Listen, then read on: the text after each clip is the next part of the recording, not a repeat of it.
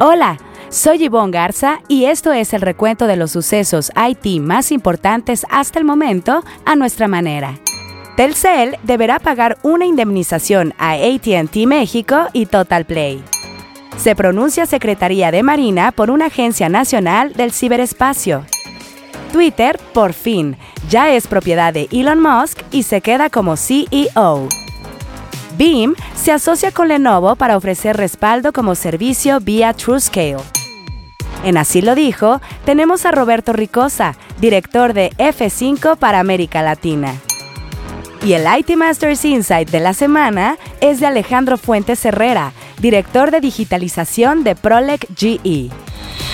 La primera sala de la Suprema Corte de Justicia de la Nación declaró la semana pasada como infundada la reclamación de Telcel. El monto a pagar aún se desconoce, pues será determinado por el Juzgado Cuarto de Distrito en materia civil, mismo que según especialistas podría tardar hasta dos años. Pero antes de entrar en materia, revisemos otros temas candentes en el dossier.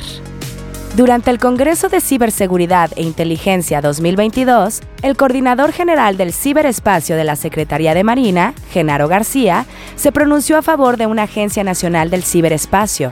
El contraalmirante señaló que los ciberataques son cada vez más frecuentes, complejos y buscan causar un mayor impacto en los activos de la información. Apenas la semana pasada, la SIC se sumó a la Sedena como dependencias federales víctimas de ciberataques. En el foro organizado por la Fundación Jenkins Graduate School de la Universidad de las Américas, la directora de Desarrollo de Negocios en Ciberseguridad de la Embajada de Israel en México, Carla Rodríguez, señaló que en México se registra en promedio un intento de ciberataque cada 11 segundos, un aumento con respecto a 2019, cuando era cada 19 segundos. En la gustada sección que esto y que lo otro, Elon Musk completó la adquisición de Twitter un día antes de que se cumpliera el plazo fijado por la jueza que lleva el juicio entre el empresario y la red social. El magnate publicó en su perfil que el pájaro había sido liberado y la comedia ya sería permitida en la red social. De acuerdo con un reporte de The New York Times, Musk, como primera acción, despidió al CEO Parag Agrawal al CFO Ned Siegel, así como al principal ejecutivo legal y de políticas Vijida Gadi y al abogado general Sean Edgett. Al menos uno de los ejecutivos despedidos fue escoltado fuera de la oficina de Twitter, dijeron testigos. Musk visitó un día antes de cerrar la operación la sede de la red social y desde entonces se hace llamar el Chief Tweet. Por ahora, se quedó a cargo de la compañía. Veeam se asoció con Lenovo para su nueva solución TrueScale Backup as a Service o BAS.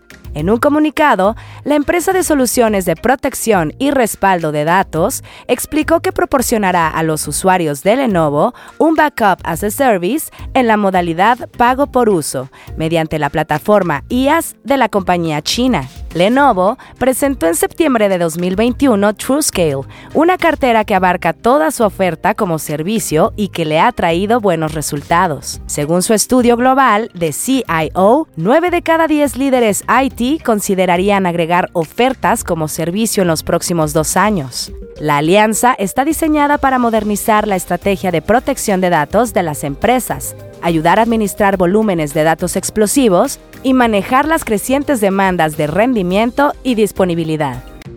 Esta semana en Así lo dijo, donde resaltamos una frase que a lo largo de la semana las y los reporteros de IT Masters Mag hayan escuchado de conferencias o entrevistas, tenemos a Roberto Ricosa, director para América Latina de F5.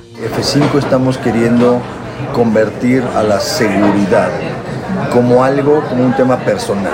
¿A qué me refiero con un tema personal? Es, siempre hemos escuchado de que hay unas estadísticas inmensas de ataques y que robaron millones de credenciales y que, y que atacan a una empresa, atacan a otra. Pero aquí el mensaje que queremos llevarle a la gente es, al final del día, quien se ve afectado es la persona, es un individuo. O sea, si a ti te roban tus credenciales porque a un banco lo hackearon, el que sufre eventualmente es la persona. Entonces queremos hacer un poco más este contexto de que la seguridad es un tema personal y hacerle ver a las empresas que las empresas son responsables de esa seguridad de sus clientes. Y todo empieza por la reputación, la reputación de las empresas, la reputación de las personas. También queremos escucharle a usted. Si tiene algún comentario o sugerencia, escríbalo en redes sociales con el hashtag ITMastersUpdate. Estaremos pendientes de su retroalimentación. Ahora sí, el tema candente de la semana. Telcel, propiedad de América Móvil, sí deberá pagar una indemnización a ATT México y Total Play por prácticas monopólicas, lo que marcará un antecedente histórico en el país ya que nunca una compañía mexicana ha resarcido a sus competidores. La decisión proviene de la Suprema Corte de Justicia de la Nación, que rechazó la impugnación presentada por Telcel como último recurso en contra de la sentencia que le obligaba a dicho pago, dictada en 2018. En 2011, la COFESE sancionó con una multa de 11.989 millones de pesos a Telcel por reincidir en la comisión de una práctica monopólica relativa en el mercado de terminación de llamadas en su red de telefonía móvil. La compañía de Slim se comprometió a favorecer a la competencia y logró que la sanción fuera condonada. Sin embargo, en 2014, ATT y Total Play presentaron una demanda civil en busca de la indemnización. Aunque en una primera instancia perdieron el juicio, en una segunda revisión, el magistrado federal Manuel Suárez Fragoso les dio la razón. La compañía interpuso una revisión ante la Corte, misma que fue rechazada, y ahora, tres años después, la primera sala declaró infundada la reclamación ante ese desechamiento para el IT Masters Insight de la semana, en la que un líder IT nos comparte una recomendación de algún reporte, libro, reflexión o estrategia, es el turno de Alejandro Fuentes Herrera, director de digitalización de Prolec GE. Bienvenido Alejandro, danos el IT Masters Insight de la semana. Hablaremos del ADN del Digital Masters concepto acuñado por el profesor investigador George Westerman del MIT, con quien tuve oportunidad de platicar en septiembre pasado. George establece dos grandes dimensiones para este ADN.